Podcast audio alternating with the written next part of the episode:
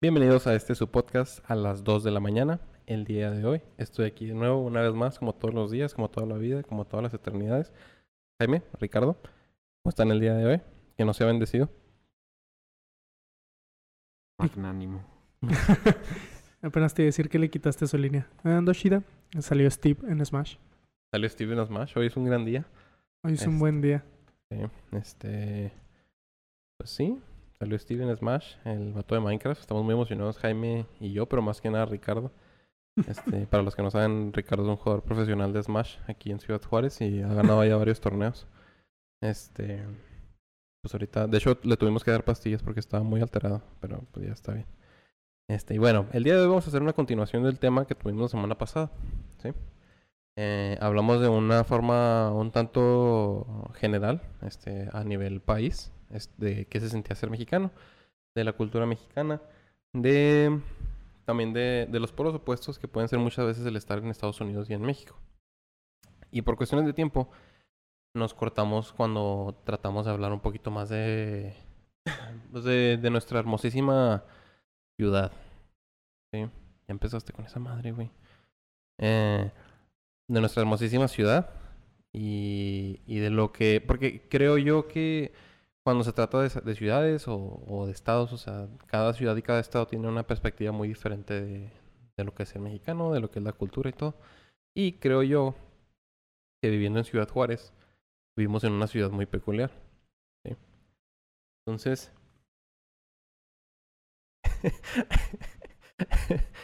este, mi... Perdón, este Ricardo está de gracioso. Em, bueno, eh, mi- la, la pregunta con la que me gustaría empezar el día de hoy es, es la siguiente. Este, eh, Jaime, tú, porque tú es un poquito más, tienes más compostura ahorita. Pero, ¿qué, cuál, qué tú, cuál crees que, eh, cuál crees que sea tú la experiencia que nos diferencia a los juarenses de ser mexicanos al resto del país? No tenía tanta compostura como pensaba. Eh. Eh, pues para empezar, la carne asada, creo. No te creas, pues. Uy, diferencias, diferencias como no conozco tanto de. Pues gente del. Pues más al sur. De hecho, creo que lo que más conozco es cuando por un tiempo me fui como a hacer investigación en Guadalajara. Y de ahí, pues más o menos pues de pura entrada las cosas que nos gustan, la, fo- la forma en que ellos visualizan, estuvo interesante esa vez que vinieron porque eh, ellos fueron al Paso y el Paso se les hizo una ciudad como muy, eh, no sé, muy extravagante, por así, por así decirlo. Yo sé que es más específico con Juárez, pero eh, pues ellos vinieron más al Paso que a Juárez.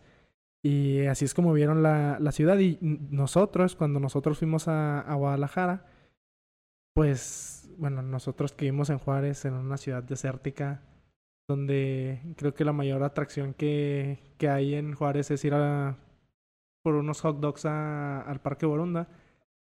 Eh, y yendo a Guadalajara, que es una ciudad pues, gigante, pues cuatro millones de personas eh, divididos en tantos, pues en tantos condados y pues también que es muy bonito en su, pues su historia, su arquitectura es más como, eh, pues sí, más, no, no encuentro la palabra, sé que hay una palabra y la estoy pensando en inglés. Bueno, su, su, su cultura, su arquitectura es más, pues de antes, ¿no? Eh, o- Antigua, An- no antigua, es que hay una palabra muy específica. Clásica. Bonita, no te creas. Eh, no me acuerdo de la palabra, pero. Pero sus, sus edificios como se ven como más culturales, si lo puedo poner de alguna, Culto. de alguna forma. pues, Culto. Insulto. si lo puedo poner de una forma como más cultural o más mexicano, entre comillas. Pero se, se ve como más así, sus pues sus parques son más, son más bellos, eh, pues muy verde, etcétera, etcétera. Hay muchas cosas que hacer ahí. Eh, me sorprende, así que también conviviendo con ellos, creo que tiene mucho que ver con que aquí en el norte, de hecho lo hablamos la vez pasada, tenemos una visión diferente en cómo debe de, ser una metrópolis, no cómo debe de ser pues un pueblo, porque si decíamos la vez pasada que México tiende a imitar mucho a Estados Unidos. Creo que el mayor intento de imitación, pues nos pasa aquí en la, pues aquí en la frontera, ¿no? Aquí en la frontera, si alguien no sabe, por ejemplo, inglés, eh, pues cómo, cómo se le trata a esa persona o qué tanto chistes se le hacen a, a, a esa persona. Y, y pues sí, o sea, cosas, cosas o alguien que no tenga visa, o sea, que se le dice que, ah, caray, nunca ha sido pues al paso. Creo que, pues, diferencia número uno, eh, eso, lo que decíamos la vez pasada, nuestro intento de imitar a Estados Unidos, creo que nosotros lo tenemos como más arraigado, más pegado porque lo tenemos aquí al lado. Eh, pues nuestra perspectiva de lo que tiene que ser el, el, país, por así decirlo, entre comillas también, eh, igual, es un poquito diferen diferente. Y pues también nuestras costumbres, hasta es muy diferente. No sé, no conozco tanta gente del sur como para hacer un análisis más fuerte. No sé, tú, Ricardo. Ese güey viene del sur. Ricardo, para los que no sabían, es un individuo que viene de Yucatán. Eh, se crió en las islas allá lejanas de, de Yucatán. eh, y pues empezó a jugar Smash allá cuando tenía 5 años. Perdón, me continúa. ¿Cuál era la pregunta? Este, perdón, Jaime tiene una pequeña llamada. Bueno, eh, la pregunta es, ¿cu- ¿cuál es, la, cuál, cuál es la diferencia entre el ser mexicano en Ciudad Juárez a el ser mexicano en otras ciudades o en otros estados? Creas. Eh, no, pues creo que hay muchas diferencias. Eh, más bien, pues creo que podemos caer en cuestionar, como siempre, ay, con- No, date, date, date. este, pero pues realmente cada ciudad tiene su esencia particular y su historia y lo que la configura y por lo tanto, pues tiene su visión de cómo ver las cosas diferente. Eh, yo creo que hablando así de Ciudad Juárez, hablando como muy burdamente, pues tenemos, como dice Jaime, la, la dicha, Entre la digo, comillas. la digo sarcásticamente, de estar en, de ser frontera, de ser frontera con Estados Unidos, de ser este literal, pues uno, si no me equivoco, somos la segunda frontera más grande de entre México y, y ciudad y Estados Unidos. También, curiosamente, dice Jaime, pues es una ciudad bien diferente la de Guadalajara y México y este Ciudad Juárez, pero según tengo entendido, somos como la sexta ciudad con más población en todo México. Entonces, no estamos como tan distantes, o sea, sí se distanta mucho, distancia mucho de, de las diferentes ciudades o metrópolis de, de México, pero pues de todas maneras somos una ciudad grande, somos una ciudad muy particular, tenemos una esencia muy propia, de hecho eh, está curioso porque si buscas la mayoría de las veces a Ciudad Juárez te va a salir algo así como, es una ciudad industrial, ¿no? Entonces, eh, todo eso sí matiza un poco la manera en la que vemos el ser mexicano o el ser, no sé, de muchas maneras. Eh, por ejemplo, aquí en Ciudad Juárez se da mucho que vemos como, como que comparamos mucho, ¿no? Con Estados Unidos y pu- como dice Jaime, pues lo tenemos ahí al lado, o sea, literal, muchos de nosotros cruzamos todos los días, vemos la realidad de las dos culturas, realmente la traemos arraigada en los dos lados, tenemos familiares allá, familiares aquí, tenemos eh, trabajos aquí, trabajos allá, vivimos aquí, vivimos allá, hemos vivido aquí o allá, o sea, tenemos como toda esta diferencia cultural muy arraigada entre nosotros que realmente no es común, o sea, es muy raro que suceda esto porque no hay tantas ciudades fronterizas con la dinámica como la que tiene Ciudad Juárez y El Paso, eh, tan culturalmente arraigada. Entonces, pues obviamente el mexicano de Estados Unidos, el mexicano de Juárez no es el mexicano de, o no creo que sea el mexicano del DF. Y creo que lo podemos ver porque en el, D, en el DF creo que hay un pensamiento más centralizado, ¿no? O sea, tú es como la metrópolis, es como las, el punto central de México y por lo tanto, pues la gente es como, ay, bueno, México DF es la verga. Simón. Y nosotros somos como, ay, no, México están bien pendejos porque son puros chilangos. Y, Y cantan cuando hablan. sí, ajá, o estamos Y criticando no, así. y no le ponen queso a las, a las quesadillas. Ajá, o criticamos su manera de comer o de, o de hablar o de color de piel. No te creas, pero Pues que generalmente es un poquito más moreno que... No, o pues más sí. chaparros o así, pero realmente pues es un estereotipo también muy marcado también con nosotros, pero pues sí es verdad que hay mayoría de, de esa diferencia y aquí está como más curioso porque hay una diferencia de muchos tipos de personas. Yo creo que la de Ciudad Juárez ni siquiera es como, es como una mezcla de, de- es muy, muy multicultural, como para que sea como no sé, está difícil porque pues viene gente de Veracruz, viene, viene mucha gente de Veracruz que viene aquí a las maquilas, hay mucha gente que viene del sur a trabajar, hay muchos migrantes, como nos tocó las oleadas de los migrantes hace un año más o menos, si no me equivoco. Eh, están muchos estadounidenses que se vienen a ir a, a México o que les gusta ir en Estados Unidos en El Paso porque es, ah, es una ciudad militar, por lo tanto tiene muchos americanos de todos lados de, de- de Estados Unidos. Entonces, como que está esa mezcla de, de todas estas culturas y pues sí tiene una, una visión muy diferente al mexicano, como decía, muy comparativa, muy comparativa con lo que es Estados Unidos. Y pues sí, creo que como muy burdamente diciéndolo, creo que eso es como más o menos lo que es. Y luego, Sí. bueno, por ejemplo... Ah, bueno, continúa. Sí, de hecho, se hace muy curioso cómo uh, me- mencionas lo de que en Juárez somos una ciudad muy de industria. Eh, pues sí, aquí lo que el motor de la economía juarense, pues es la, la verdad, en su mayoría son las maquilas. Y en, esta- y en El Paso no. O sea, en El Paso, de hecho, lo contrario. O sea, no hay, no hay tanta industria, no hay tanta producción de, de muchas cosas. Y, o sea, nos vamos de un lado a otro y una economía que funciona completamente diferente a la de nosotros.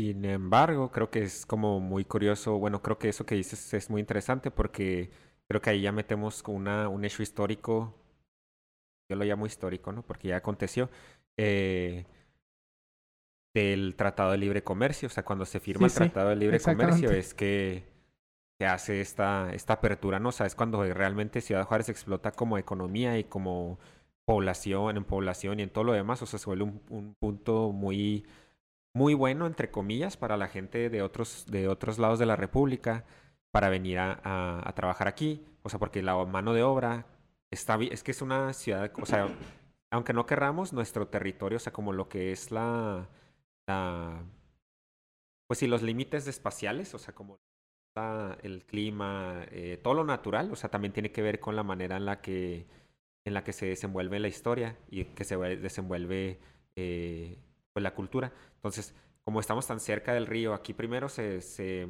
se juntaron por eso. O sea, se pues, esta ciudad no existiría si no hubiera un río. Existe por eso. Eh, como está el río, pues empezó a crecer ya con la historia y como dices tú, o sea, ya se empezaron a entrelazar estas dos economías que pues también tiene su historia, ¿eh? pero bueno, lo que, a lo que voy es que como está ese punto geográfico tan particular de Ciudad Juárez, que literal están las maquilas aquí, generan lo- el producto de mano de obra es súper barato en, Ciudad Juárez, vienen las personas de otros lados de la República a trabajar, porque aquí hay mucho trabajo y el producto se cruza regularmente a Estados Unidos, o sea, es un punto de acceso, por eso es que hay tantos camiones, filas de horas de- del, del producto que se cruzan los camiones, porque precisamente eso es lo que están sacando ventaja. Y como dice Jaime, o sea, la economía de allá se tiene otra, otra, otra esencia, porque pues, pero no es como que esté, como Sí, si no, no, sino al contrario. Es como una delimitación de que en México está la mano de obra y en, y en y el, el que consume o el motor del paso es la gente que consume. O sea que aquí se produce, allá se consume. O sea, en, en la misma en la misma ciudad. Y de hecho, ¿quiénes son muchos de los que consumen? un- Ajá, lo que te iba a decir. Sí, o sea, eh, somos nosotros mismos los que lo consumimos. Sí, o es como yo hice mi, entonces, no sé, estamos vecinos yo y Jaime y yo hago mi, mi comida en mi casa, me echo una chinga y luego y le digo, oye, güey, ¿puedes vender esta comida? Y luego me dice, Simón, güey. Y ¿a luego, ¿Cuánto la quieres? Sí, y luego me la vende y ya, ok, güey, pues te la compro. Gracias. Sí, me chingaste, güey.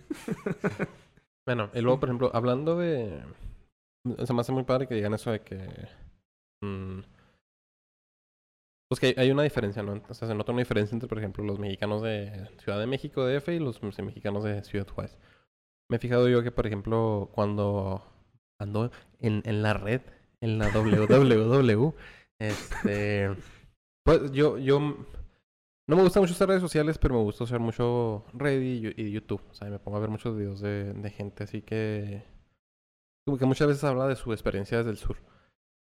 O no desde el sur, pero de otros estados. Y me he fijado que por alguna razón, por ejemplo, en, en Monterrey, la gente tiene tachada a la gente de Monterrey como... Pues un poquito más... Más fresonas, o sea, un poquito más...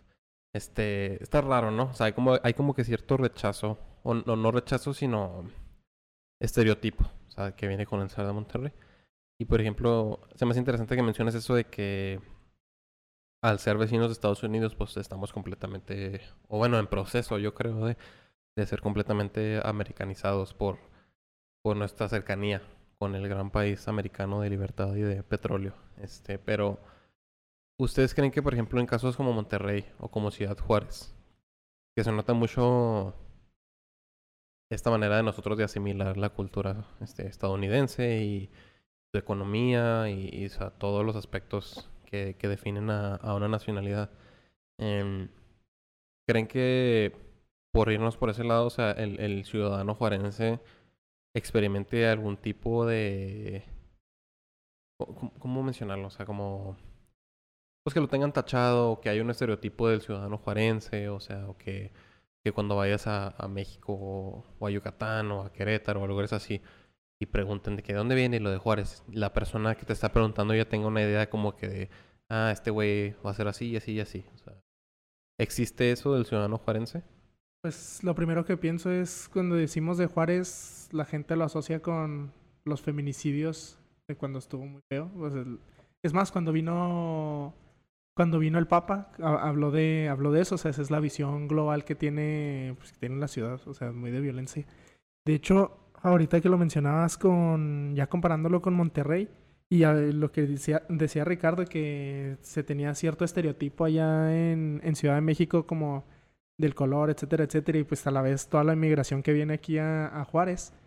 Y nada más me quedé pensando de que creo que, o sea, a pesar de que somos una ciudad tan grande, o sea, está seccionada tan curiosamente, por ejemplo, con Monterrey, que es otra, otra gran metrópolis del país.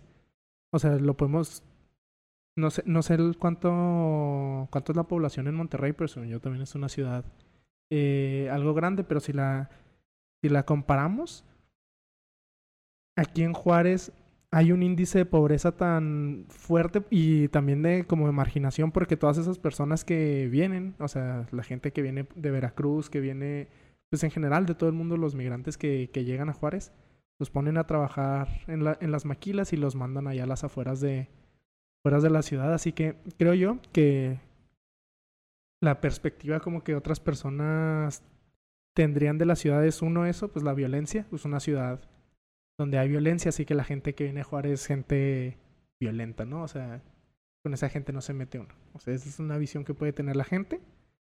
Eh, eso, y una visión ya más personal que creo que yo tengo, pues una ciudad mezclada, como lo decía, lo decía Ricardo, o sea, migrante, de gente de todo el mundo que o está buscando asilo en Estados Unidos o llegaron aquí porque aquí hay más trabajo de, en general de toda la República eh, etcétera, etcétera. Y que tenemos lo mismo que Estados Unidos, lo decíamos la vez pasada, que nos hay una barrera literal que se crea en, entre Juárez y El Paso.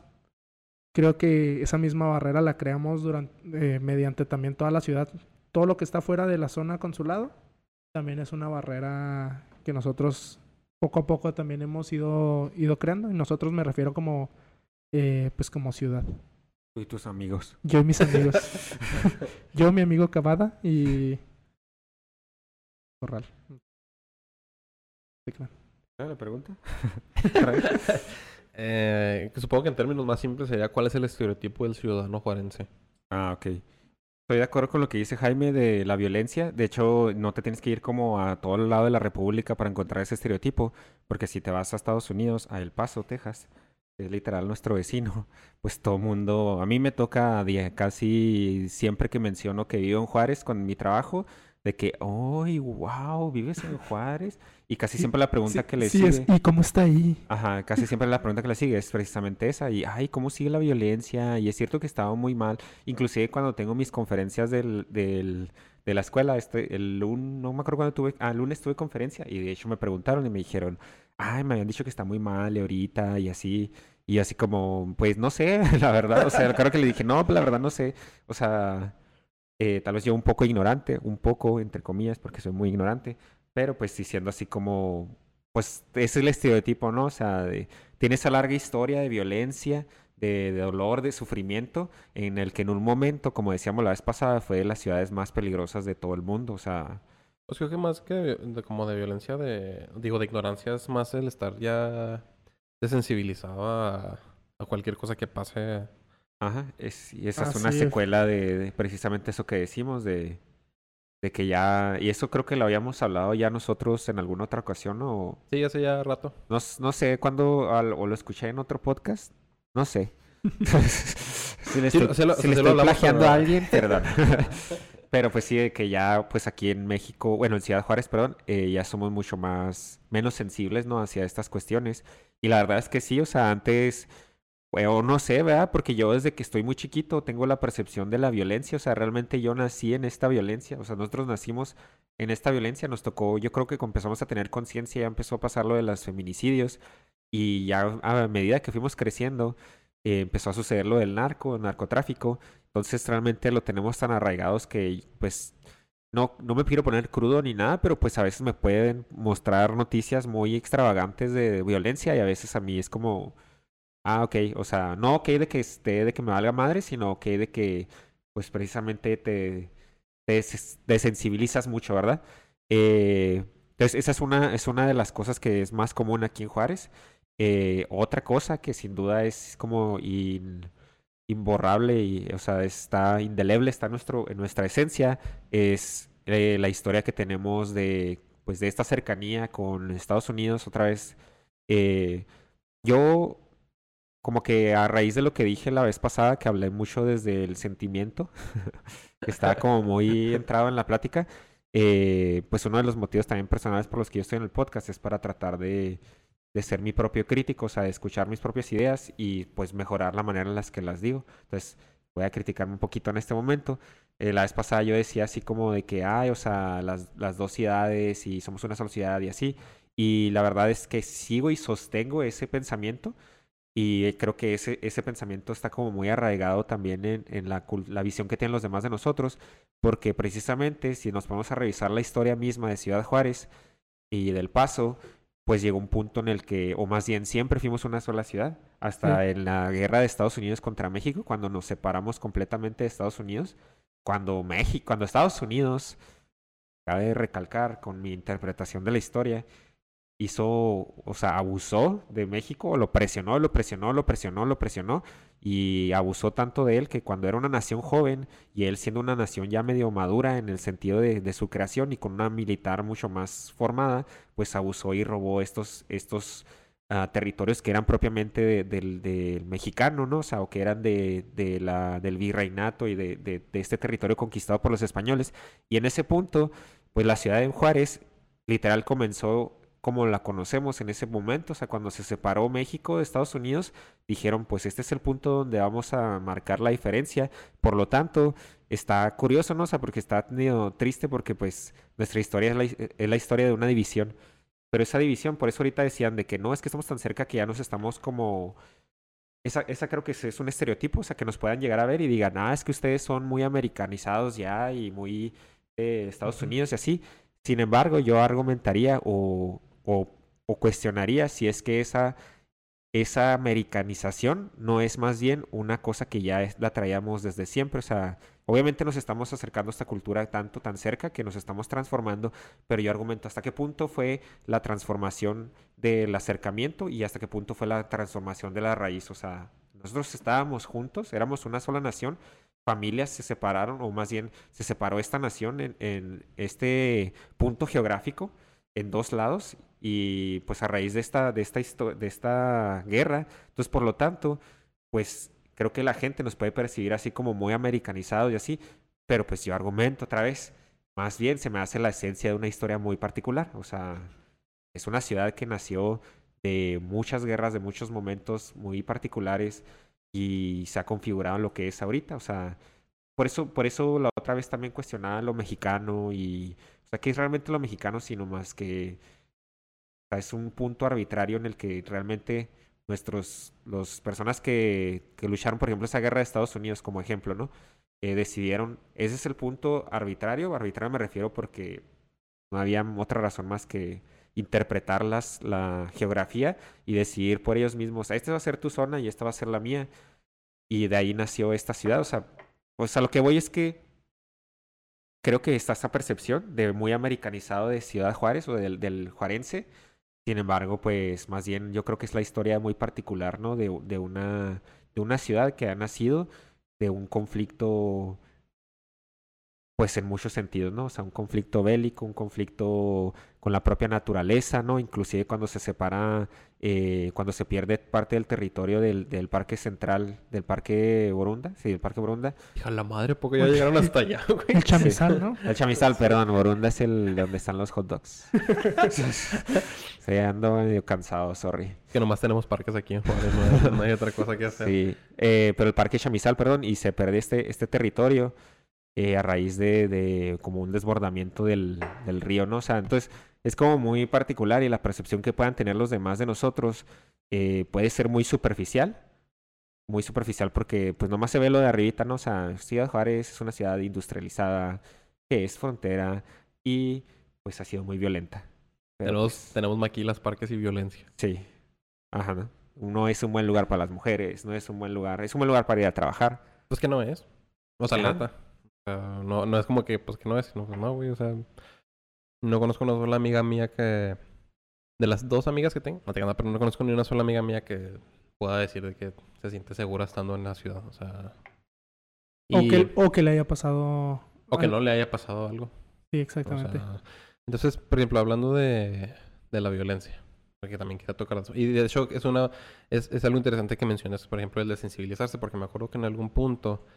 Eh, porque creo, si mi memoria no me falla, o sea, los números de violencia, de, de asesinatos de, por narcotráfico y así, o sea, se estallaron entre el 2007, 2011, 2012, más o menos. O por el 2008, ¿no? Es cuando más intenso se empezó a poner la cosa. No me Sí. acuerdo tampoco. O sea, pero, o sea, como que el periodo eran esos 3, 4 años más o menos. No, Sí, la sí, verdad no me acuerdo específicamente. Y me acuerdo que en algún punto por ahí de 2016, 2015, o sea, como que... Pues ya no estaba tan feo. O sea, entre comillas. Pero Sí, me acuerdo que me, me empezó a cuestionar mucho yo mismo porque en, en algún momento eh, yo... En aquel entonces mi- mis padres veían este un canal que se llama Not- Noticias Canal 44, donde ah, ahora trabaja un reconocidísimo personaje aquí en la ciudad. Este, pero lo veían porque, por ejemplo, el, el noticiero ese, pues lo pasaban en las noches, este, no teníamos cable, entonces pues ponían las noticias para ver. No, no se apreciaba mucho a veces la crudeza que utilizaban.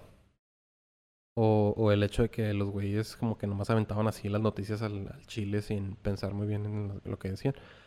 Pero pues era una buena manera de saber como que, ok, pues no hay que pasar por este lado de la ciudad. bueno, o sea, se está poniendo muy feo por esta otra zona, o etcétera. Y me acuerdo que en algún punto por el, por el 2016 vi una noticia al final de un, de un mes que decía de que...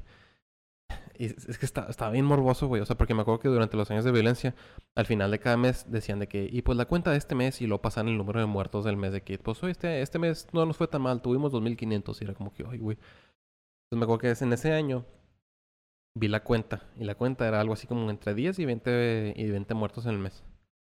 Y, y yo en mi mente era de que, ah, no estuvo tan mal. O sea, o sea, en mi mente era como que, ah, mira, pues no estuvo tan mal, o sea, nos fue bien este mes. Y luego, y pues ya unos años después me puse a pensar y dije, ay, güey, o sea, Sí, sí. o sea, no, no debería estar, no, no celebrando, sino racionalizando el hecho de que 10, 20 o siquiera una vida humana se, pues se acabó de manera violenta, o sea, y muy violenta porque pues así se manejaba. Y, y la pregunta que sigue, de hecho, va por ese lado, o sea, por ahí del, de nuevo, o sea, a finales de los 2010, este, la violencia en Ciudad, Juárez llegó a un punto extremo. Este, vi, vimos una estadística, Jaime y yo, hace una semana en la que decía que en el 2010 eh, los muertos equivalaron a, a 3.000 muertos en, alrededor del año. Ah, sinceramente, Jaime y yo dudamos mucho que eso sea la cifra exacta. Este, recordamos años en los que había, no sé si estoy exagerando, pero de que entre 5.000, 6.000 muertos, o sea, por año se, se pasaba así de lanza, ¿no? Entonces, como decía Ricardo, pues somos hijos de, pues somos hijos de una ciudad que es muy violenta. Entonces, mi pregunta es, ¿cómo ha cambiado eso- esos años específicos? Esos, todos esos actos, esa violencia, ¿cómo ha cambiado esos, esos eventos, esos actos, es- esta guerra contra el narcotráfico que explotó en aquellos años a- al ciudadano de hoy en día. ¿Cómo, ¿Cómo ven ustedes, por ejemplo, a la juventud? ¿Cómo ven a los adultos que en aquel entonces pues ya eran adultos y ahorita como que, hicieron su, su vida mayor con eso? A nosotros, por ejemplo, que éramos este, chavitos en aquel entonces, o sea, ¿cómo nos ven este, cambiados o, o qué actitudes ven que nosotros tenemos personalmente contra, contra la violencia? Que, que si te pones a pensarlo es como que no creo que eso sea muy normal. Se me ocurre, se me ocurren varias cosas. Bueno, para empezar, para empezar, por ejemplo, yo no soy de, yo no soy de aquí, o sea, yo no soy de, de Juárez. Mi, mi, mi lugar de nacimiento se mantendrá en secreto por, pero, pero sí, yo, yo no soy de, yo no soy de Juárez y me contaban mis papás cuando recién, recién se iban a, a cambiar para acá. Eh, pues por lo mismo que muchos juarenses, ¿no? Vienen para acá porque aquí hay trabajo. Curiosamente todo el mundo dice eso, ¿no? De que ahí está bien peligroso, pero ahí, pues ahí sí hay trabajo. Que también está curioso analizar eso. O sea, como que, como, como la persona pone en una escala así como que, pues me pueden matar, pero, Pero- hay trabajo. O sea, hay algo por lo cual puedo arriesgar mi, mi vida, ¿no? O sea, algo que, no sé, o sea, pero yo n- no creo que yo arriesgaría mi vida por, por la posibilidad de, de un trabajo, pero pues quién sabe. Pues, Pero- no, E- Eso somos nosotros, ¿no? Porque Ajá. nosotros vivimos un poquito más privilegiados, pero pues hay personas que, que la verdad no. Pero, pero si me pongo a pensar, o sea, cuando mis papás se vinieron, o sea, ese fue el, pen- el primer pensamiento, o sea, le, creo que fue mi papá el que le dijo a mi mamá de que cómo nos vamos a ir para allá si está tan violento, o sea, si la ciudad está así, así, así, y estoy habla- estamos hablando de, yo tenía, o sea, era antes del 2003, cuando llegamos aquí. ¿Cuántos años tenías cuando llegaste a Juárez, güey? Llegué- tenía seis años, creo. Según yo. Creo que cumplí seis años aquí. Mm. Me acuerdo que me hicieron una fiesta con una piñata y como era nuevo en la ciudad, no, no fue nadie. Fue- fueron como dos, tres personas, creo. Y tenía, tenía un brinca-brinca solo para mí. Eh, y desde entonces, ustedes dos han sido esas únicas dos personas que han seguido. no se crean, pero. Pero sí, o sea, cuando recién llegamos, o sea, ese fue el pensamiento. Y pues para empezar, la gente que se mueve aquí es es gente que ya se muda con miedo, o sea, ya viene con un prejuicio. Y tristemente, pues las personas, insisto, que vienen como trabajadores de maquila, etcétera, etcétera, les toca aún más la, la violencia y creo que les, les toca aún peor porque es uno, estoy muy, muy seguro, uno no estoy solo seguro, o sea, sé que, que las maquilas en donde trabaja, donde trabajan, se aprovechan muchos de, mucho de ellos y está entonces esa violencia, por así, por así decirlo, está la violencia hacia el trabajador, acompañada de la violencia que, de la inseguridad por las zonas en las que los avientan a vivir. Y, y pues sí.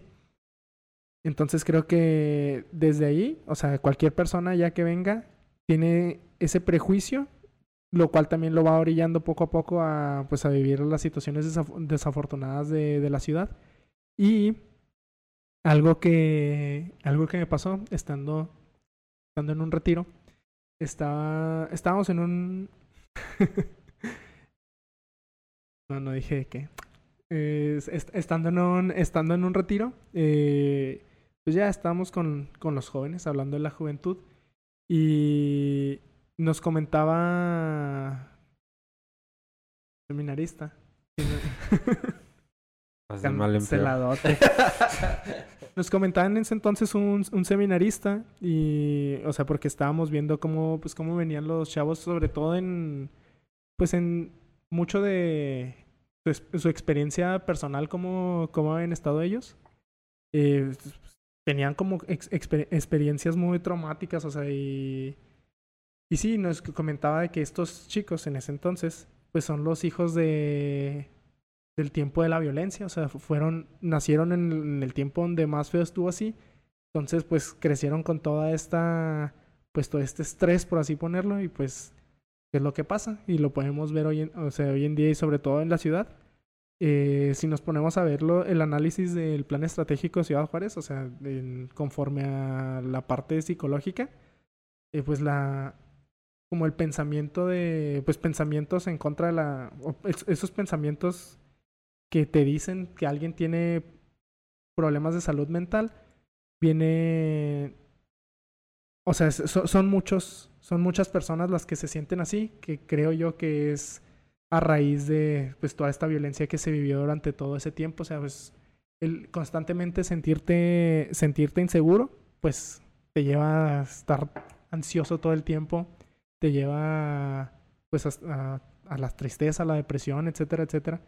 Así que creo yo que ha impactado en, en todas las generaciones de formas bien distintas en, en los adultos, pues la, la sensibilización que ahorita decía Ricardo, cómo se ha ido, cómo ha ido disminuyendo, cómo nuestros, a nuestros papás, a nuestros abuelos no les, no les pega tanto ya las, esa, esas noticias, como a nosotros no nos pegan esas noticias, como las generaciones más jóvenes pues están viviendo las secuelas eh, mentales y psicológicas de, de lo que pasó durante todos esos, esos años. Eso y también nos hemos hecho como más...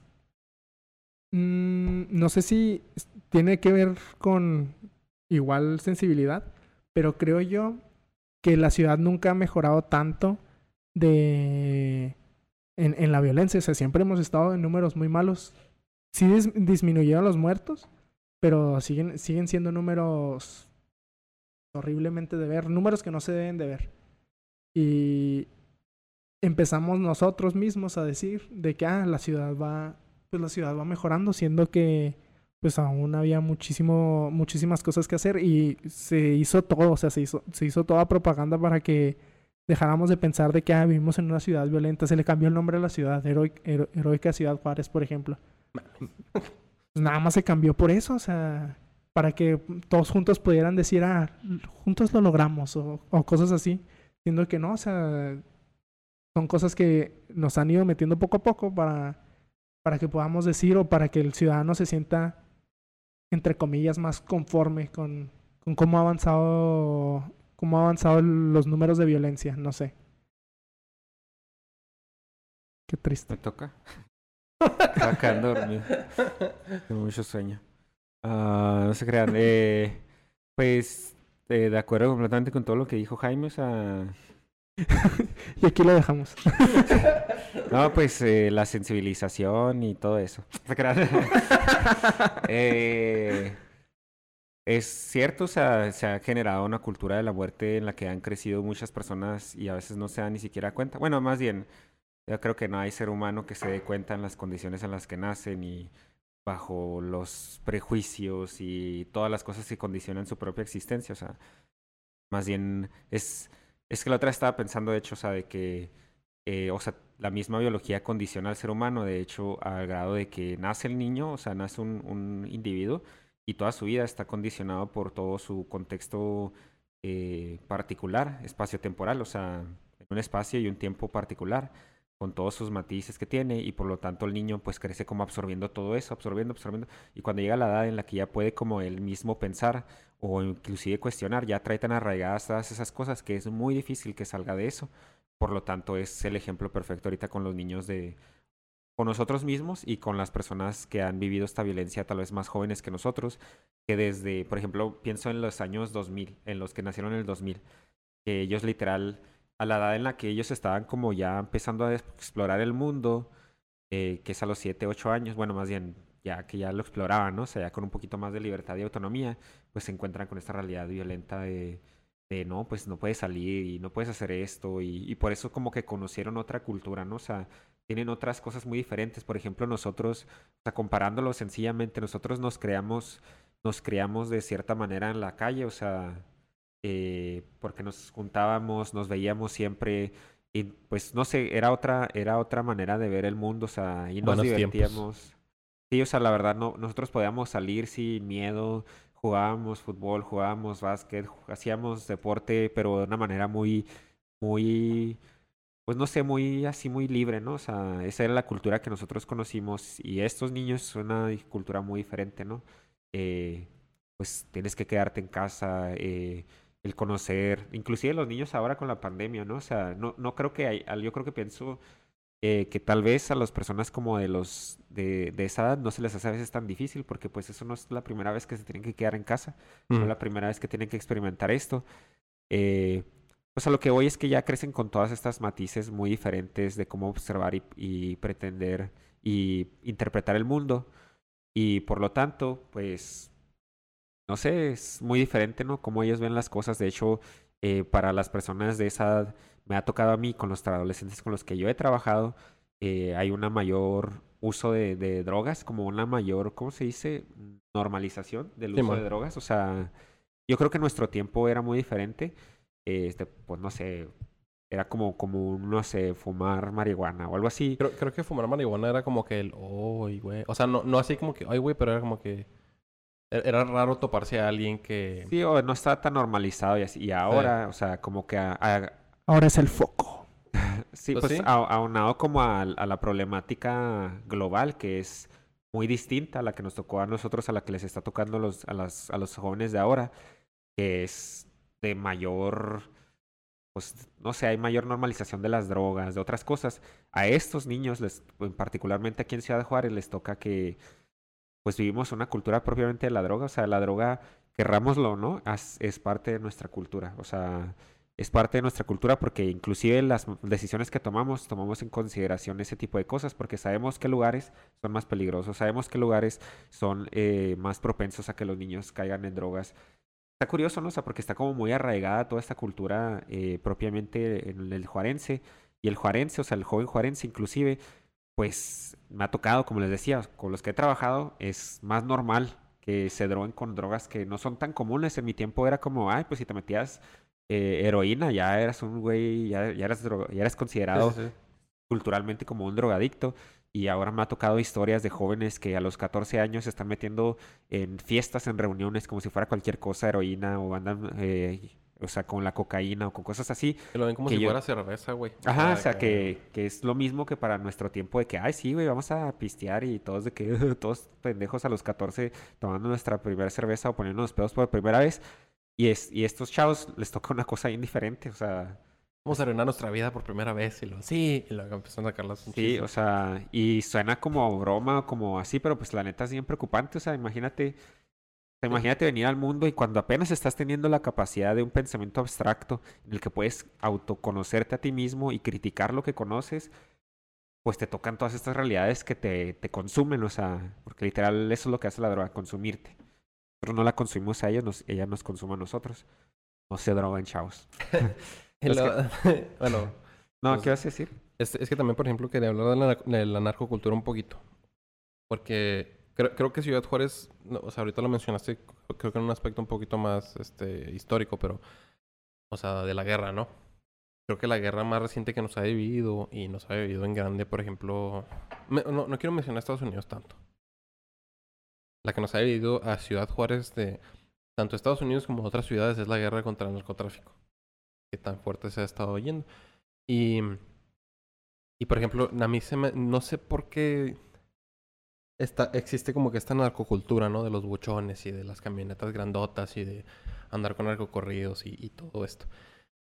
Entonces, este, ¿ustedes creen que, que esto sea también producto de no nomás el normalizar la narcocultura o, o el narcotráfico o todo lo que rodea, sino también el, el tener un, un cierto fetiche por, por lo que es el ser un narco, por lo que es el ser un sicario? Sí, Sí, definitivamente. Pero ¿qué, tiene de atractivo? O sea, por ejemplo, porque tenemos... y no, no quiero tirar nombres, porque no sería correcto. Pero yo creo que al menos nosotros conocemos al menos a una persona que, aunque sea en broma, o sea, llegas y le dice que, ¿qué onda, buchón? Y, y, o sea, el vato tiene, o sea, sigue un estilo de vida muy estético de lo que es el ser un narco. Pero, por ejemplo, mi pregunta sería, ¿qué, qué tiene de atractivo o, ustedes qué ven en esas personas que, que le encuentran ese atractivo a, a ese estilo de vida? Pues, o sea, de hecho, bueno, yo iba de hecho iba por ese lado de lo que, lo que iba a decir y pues bueno que lo mencionaste.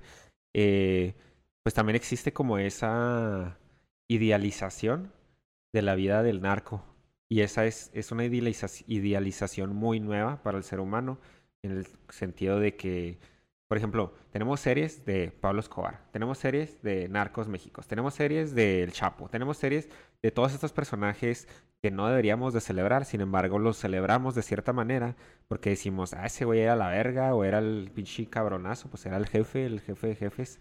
Patrón. El- sí, el, El- patrón, el... El capo. Entonces, eh, toda esa cultura de, de celebración hacia el narcotráfico, aunque no querramos, está muy arraigada también en nuestro pensamiento. Y como dices tú, aquí en Ciudad Juárez se da muchísimo, no solo en el sentido del buchonismo, sino en el... Suena como una tendencia filosófica que había en- bien, bien potente en nuestros tiempos. El buchonismo. No, no solo ahí en el, en el nuevo término que acabamos de inventar, el buchonismo, sino también en, la, en el sentido de, por ejemplo, me ha tocado a mí, como un ejemplo muy particular, eh, vas a un, a, un, a un antro y curiosamente las personas que tienen más dinero, tú sabes de antemano, o sea, se sabe como una, como por debajo del agua, todos sabemos de dónde viene ese dinero. Sí, son lo- a veces nos, me ha tocado, no pongo nombres, no digo, no digo nada, me maten por favor. Pero, o sea, eh, pues me ha tocado que hay personajes que son medio como populares en la vida social de la gente con dinero. O sea, y aún vas a un antro y la persona que está en el, en el VIP o en, el, en la zona privada, ¿no? En la zona acá como... pues, Chida. mam- mamona es, son hijos o personajes que están un poco medio relacionados con, con el narco. O sea, y está curioso porque la gente que está... está- Es una pendejada, o sea, perdónenme la palabra, pero es una pendejada criticar este, este, esta cultura. Te tiene nada más a la persona en un pinche escaloncito más arriba que ti. Ese es, es una manera de, concretizar la superioridad que quieres dar al personaje VIP. Entonces se ve que está paradito en un, en un, en un lugar más alto que tú. Eh, se ve que está en una zona privada, entre comillas, porque está con todos, nada más está en una zona donde se ve un poquito más. Y la gente, me ha tocado ver mucho en los antros, idealiza a esas personas y dicen, no mames, qué vergas, y piden la botella más cara y ponen la canción, una canción bien pendeja, y todos, ay, no mames, y toman fotos y historias y videos celebrando precisamente a esta persona que curiosamente, curiosamente, tiene su dinero, se compra esa botella del dinero de sangre de esta cultura. Entonces, no solamente con el buchonismo, sino con esta idealización de, mira, es que es el güey que trae más dinero, y mira, es que pichó la peda a medio mundo, y es que mira, o sea, tiene el pinche carro más vergas, y se la pasa en estos lados, y se la pasa haciendo esto, y se la pasa haciendo el otro. Esa, es esa misma cultura del dinero, de, de, de la superioridad económica, de, de, o sea, está bien, está bien curioso, o sea, ya me estoy metiendo otra vez, me está ardiendo la sangre. No, está bien. no, Pero, o sea, o sea, lo mismo, o sea, es- vean el, el, la pinche el contraste, o sea, la persona que está hasta medio abajo, que viene a Ciudad Juárez porque viene a buscar trabajo, porque no tiene nada que hacer en otros lugares, porque me ha tocado hablar con migrantes que literal dicen, no, pues es que no teníamos nada, o sea, era, como decías ahorita tú, yo no sé qué haría, o sea, yo no sé si, si cambiaría como, me pondría en peligro por un trabajo, Simón. pero la realidad es que esos güeyes ni siquiera tienen la pinche posibilidad de Sí, o sea, no tienen la elección porque es eso, trabajar o morir. Entonces, la persona que viene aquí a Ciudad Juárez, bien pinche con el miedo a trabajar a la maquila. Y la otra versión, que es la persona que se hace rica, que tiene su casa en Campos Elíseos, que tiene su ca- casa en Misión de los Lagos, con un chingo de dinero. Y ese dinero sabemos de antemano. No digo que todas las personas, obviamente no estoy generalizando, pero las personas, estoy hablando de, en particular ese tipo de personas que tienen muchísimo dinero y están en la cima de la cadena alimenticia económica. Entonces, está el pinche contraste, ¿no? O sea, la persona que huye del peligro, del miedo, del que sufre y duele, o sea, tiene que trabajar por subsistir y porque su familia tenga un pinche pan en la mesa, y la persona que se está, que está generando todo ese miedo, que está generando toda esa cultura, que está generando todo ese dolor, y está en la cima. Entonces, también existe esa, esa, esa idealización, o sea, de que dices tú, wow, o sea, este güey es la verga, ve todo el dinero que tiene, ve, no mames, o sea, qué vergas, y luego empiezas hasta, hasta a cambiar tu versión, ¿no? O sea, no mames, o sea, ¿por qué vas a este lugar con puro buchón, no? Porque es la, es la otra versión, o sea, el buchonismo, que es la imitación de este, de este querer, ah, pues mira, es el narco y, no eres, la persona no es narca, no es, o sea, no es, eh, no es narca, es naco, no es gracias. no es este, no tiene como el dinero Sin embargo, imita esta, a esta persona que parece que tiene dinero, se compra marcas piratas, pero que pues dices tú, oh, no, o sea, trae Gucci el güey con una camisa que está horrible, aunque fuera pinche Gucci no me la compraba. Este, y, e imita esta, este estilo de vida, ¿no? O sea, está bien curioso, o sea, como esta pinche... Es como dicen de que fake it so you make it. Sea... Pues sí, pero, o sea, digo, o sea, está curioso porque en, en, el, en el... Sobre el campo donde se genera, o sea, sobre la, el campo ideológico sobre el que se genera, que es el que es el subyacente, o sea, es el, el fundamento de donde se está creando toda esta cultura. O sea, el campo donde se genera es este, esta dicotomía entre la pobreza y la riqueza, entre la violencia y el que vive de la violencia. O sea, Mm. está bien, está culero. Y, y lo gacho es que las personas a veces caemos en eso. O sea, hay personas que no es gris, es, no es blanco y negro esto, es gris. Porque conoces personas, yo conozco personas que han caído en, no, pues nomás cruza eh, esta cantidad de droga y te vamos a dar 20 mil dólares.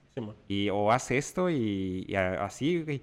Está culero porque pues tienes la necesidad económica, estás viendo batallar a tu familia y dices, pues no mames, pues lo voy a hacer. O sea, ¿qué me pasa si cruzo un pinche kilo de, no sé cuánto les hagan cruzar, la neta? ¿Qué pasa si cruzo este kilo de Depende, si vas, lo- si vas los viernes. Pero pues es lo, lo gacho porque es esta cultura subyacente del narco que está tan arraigada en nuestra ciudad, que tanto nos duele. Pobrecita heroica Ciudad Juárez que tanto sufre. O sea, No, que, que yo veo que, por ejemplo, es todo, todo esta, este, fe- este fetiche de, del, del narcotráfico se basa mucho en una superioridad económica más que nada. O sea, también está como que la... Psicológicamente hablando, también está como que el ser humano percibe a esas personas como si le tuvieran cierta indiferencia a la vida humana y por tanto causa cierto miedo. O sea, el yo no puedo hacer eso, pero si este güey se enoja me, me mata. O sea, y a ese güey no le va a costar nada.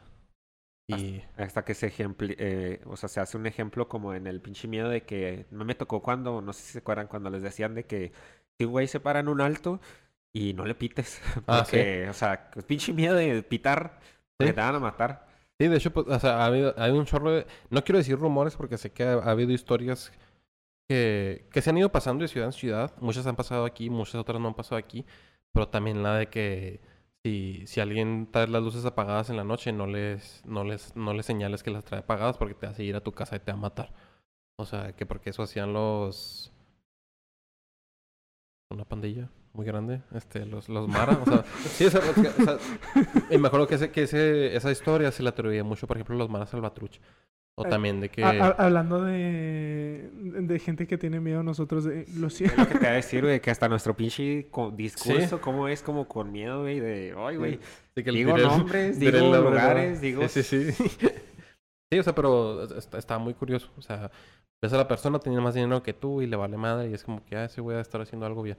O sea, subconscientemente. Y empiezas a, pues, fetichizarlo y lo pones muy arriba en un pedestal bien curioso.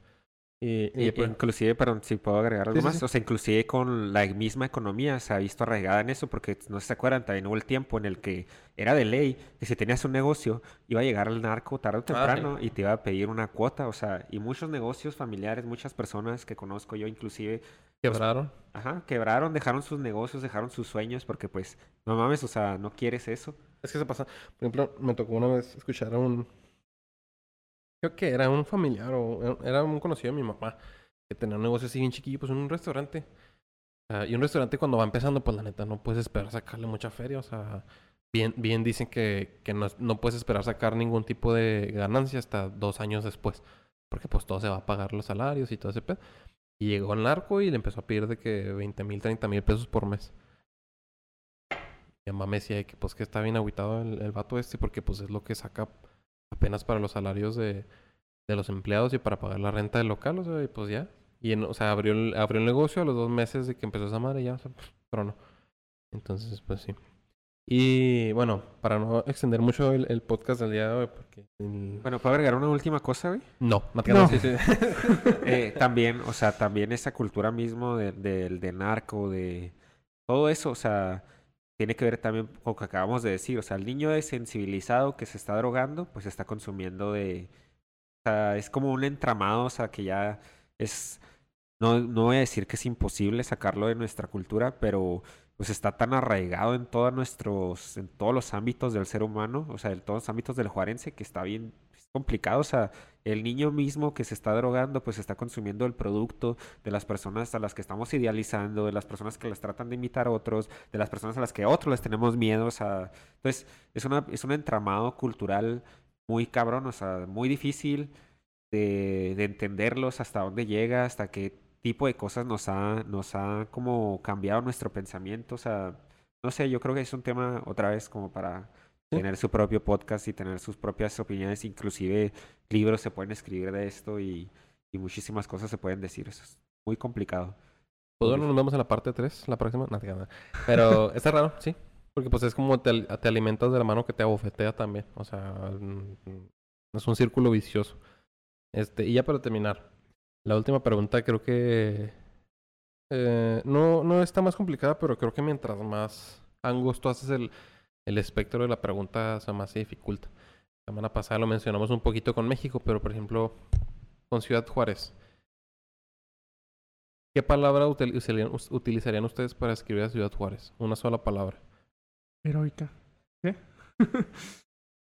¿Una sola palabra? Sí.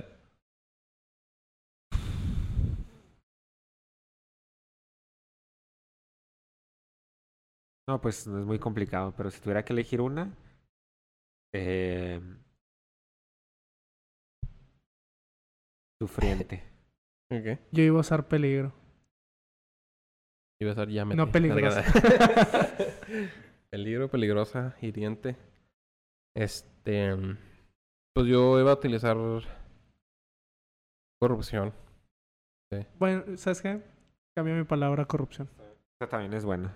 Sí. Y, y, y iba a preguntarles también eso. Tenemos un poquito de tiempo todavía, pero por ejemplo, corrupción eh, es un tema muy complicado, en la verdad, la corrupción, en 3, 4 minutos. Este, pero quería agregar nomás eso, o sea, creo que estamos de acuerdo aquí los tres en que Ciudad Juárez, desde que tenemos memoria, ha sido una ciudad en la que siempre ha sido un rumor que es bien conocido y que es, está bien, está curiosamente muy normalizado y muy aceptado. El hecho de que el gobierno de la ciudad está muy ligado con el narcotráfico, este, el hecho de que ¿quién, fue? Un presidente municipal hace dos términos o hace un término que se rumoraba por ahí que hizo un negocio con el narcotráfico para que dejara la ciudad en paz y le soltaba tanta cantidad de dinero por, por, por año para que se hicieran a un lado, ¿no? Este, y, y elijo corrupción por el hecho de que creo que es algo en lo que todos hemos sido partícipes al menos una vez. Y, y me cuesta a veces mucho trabajo. ¿Qué? Me, me, cuesta a veces mucho trabajo el, el, denunciar la corrupción cuando, por ejemplo, me acuerdo de que, ay, güey, aquella vez que tenía 15, 16 años que le solté dinero a un pinche tránsito. O sea, o algo así. Entonces, este, eh, lo habíamos mencionado también en un grupo hace muchos años, o sea, que el problema de Ciudad, uno de los grandes problemas de Ciudad Juárez es que busca atacar a la corrupción y todos los, este, o sea, la corrupción es como que el tronco del árbol y las raíces y, las ramas son todos estos problemas de, del narcotráfico, son todos los problemas de, de, los fraudes económicos, son todos estos problemas de, de los salarios mínimos en tres pesos la hora, o sea, y, y, el gran problema de Ciudad Juárez es que siempre se va a talar las, las ramas en lugar de, de sacar el, el tronco del árbol, ¿no? A veces ni eso. Y a veces ni eso. Sí, ya sé. A, a veces va a regar el árbol. Va, va a pues regar las raíces para que las, las ramas sigan creciendo bonitas. Pues sí, de hecho.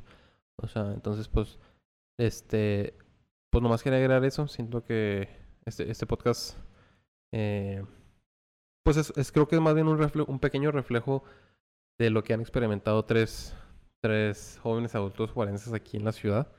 Este, claro que hay mucho más que decir. Creo que el hablar de Ciudad Juárez es un tema que, como dice Ricardo, se puede tomar otro podcast entero, puede tomar incluso un libro entero. O sea, es, un tema complicadísimo que no se puede encerrar en una hora.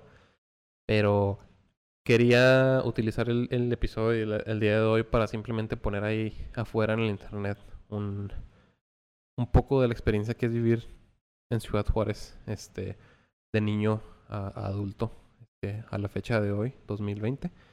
Eh, Y pues no queda más que, que trabajar. Trabajar en nosotros, trabajar en la ciudad y pues mejorar el, lugar donde, donde estamos, ¿no? La ciudad que, que curiosamente tanto amamo- amamos, pero que tanto nos ha también lastimado a todos en tantos aspectos. Este, no quiero acabar en una nota muy triste, entonces, este,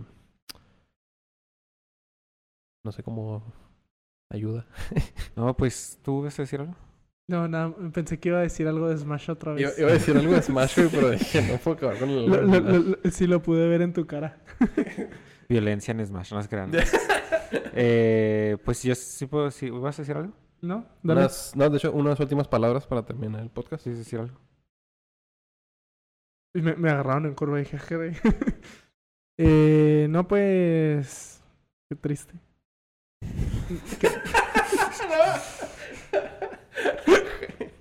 No te creas, no, pues no, en realidad no, no, no hay mucho que, que, que quiera decir. Solo que, pues la verdad, hablar, hab- hablar de estos temas siento que, siento que es muy bueno. Porque es algo como ahorita ya lo, de- ya lo decías, que es algo que todo mundo, todo mundo sabemos. O sea, todo mundo sabemos, cierto, o sea, debajo, por debajo de la mesa, pero todos sabemos de ese vato que tiene dinero y por qué lo tiene. O todos sabemos de esa persona que es corrupta, pero nadie puede decir nada, etcétera, etcétera. Creo que, pues nosotros solo somos tres individuos aquí hablando en una mesa, en una mesa pequeña, pues la, con una conversación muy orgánica. Eh, si- siento yo que si pues más personas vamos y levantamos un poquito más la voz, pues se puede empezar a generar un poco más de un poco más de cambio lento, pero pues se puede. Y pues na- nada más es una invitación para pues para las personas que que nos escuchan que pues también pues hablen de estas cosas. Que, que nadie quiere- no te creas. Ah, pues iba a decir que... No, pues hay muchas cosas que me gustaría decir, la verdad, pero voy a quedarme con, con unas pocas. Una... Eh, pues no sé, yo creo que últimamente mi pensamiento se ha cambiado mucho a raíz de algunas cosas que he leído y algunas este, co- corrientes del pensamiento filosófico que me han cambiado muchísimo mi, mi manera de pensar las cosas. Eh, y la realidad es que puede verse, inclusive en esas corrientes, se puede ver como imposible a veces como generar un cambio. Dices tú, ah, la verga, no sabía que estaba tan cabrón todo este pedo y no sabía que era como tan profundo.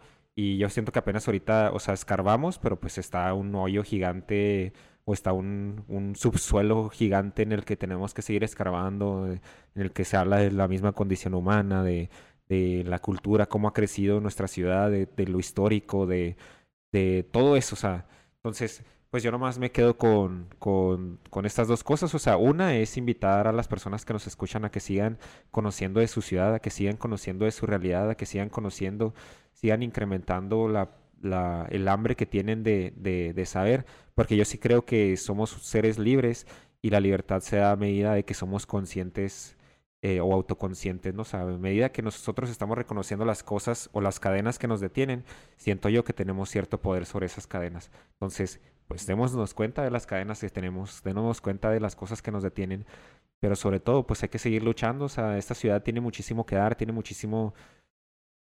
No me cabe duda de que Ciudad Juárez sí es realmente una heroica Ciudad Juárez y que ese verdadero nombre pues es porque han ex- aquí muchísimos héroes que han luchado muchísimo, que han hecho bastante por nuestra ciudad, que personas que se levantan a la mañana para seguir luchando por su familia, esas personas son las que mantienen a esta ciudad siendo la fuerza que es. Entonces, no nos quedemos nada más en eso, rompamos las cadenas que tenemos, rompamos eh, las culturas que se están imponiendo y eso es lo que lleva, o sea, hay mucho pesimismo tal vez que puede sonar como no podemos cambiar las cosas, pero yo creo que sí se pueden cambiar.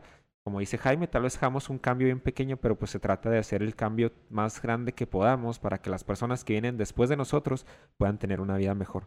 Entonces, no cabe otra, otra invitación que esa. Sigamos luchando, sigámonos y mantengámonos firmes en, en levantar esta ciudad, en cambiarla desde la raíz.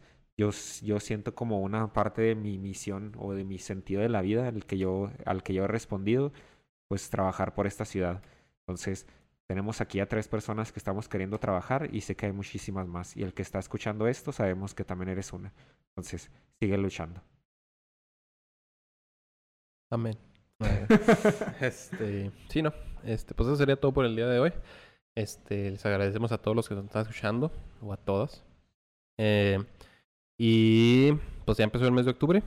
Este, esperen un poquito más de historias de terror. Temas spooky. De temas de spooky. ya empezó el mes, el mes más spooky de todos. Este, entonces podemos ver cómo podemos jugar con eso para que nos vea más gente. Pero, este. Y yo creo que si algo me gustaría agregar, y ya es el último pensamiento que tengo de esto, es una frase que vi hace. No sé, no me acuerdo ni hace cuánto la vi, pero la vi y dije, ah, está chido. Eh, y dice más o menos: el, el verdadero hombre o mujer es aquel que siembra las semillas sabiendo que no va a ver el fruto de su esfuerzo.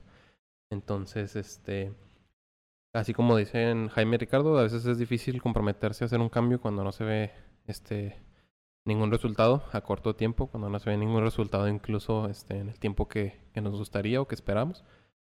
Pero pues lo que nos define es el saber que, que no nos va a tocar, pero pues igual le echamos ganas. Eh, suscríbanse si nos están viendo en YouTube. Si nos están escuchando en Spotify, síganos, compartan este podcast, por favor, compartan este podcast. Ayuda. Y de nuevo, suscríbanse si nos están escuchando. Y nos vemos en el próximo episodio de a las 2 de la mañana.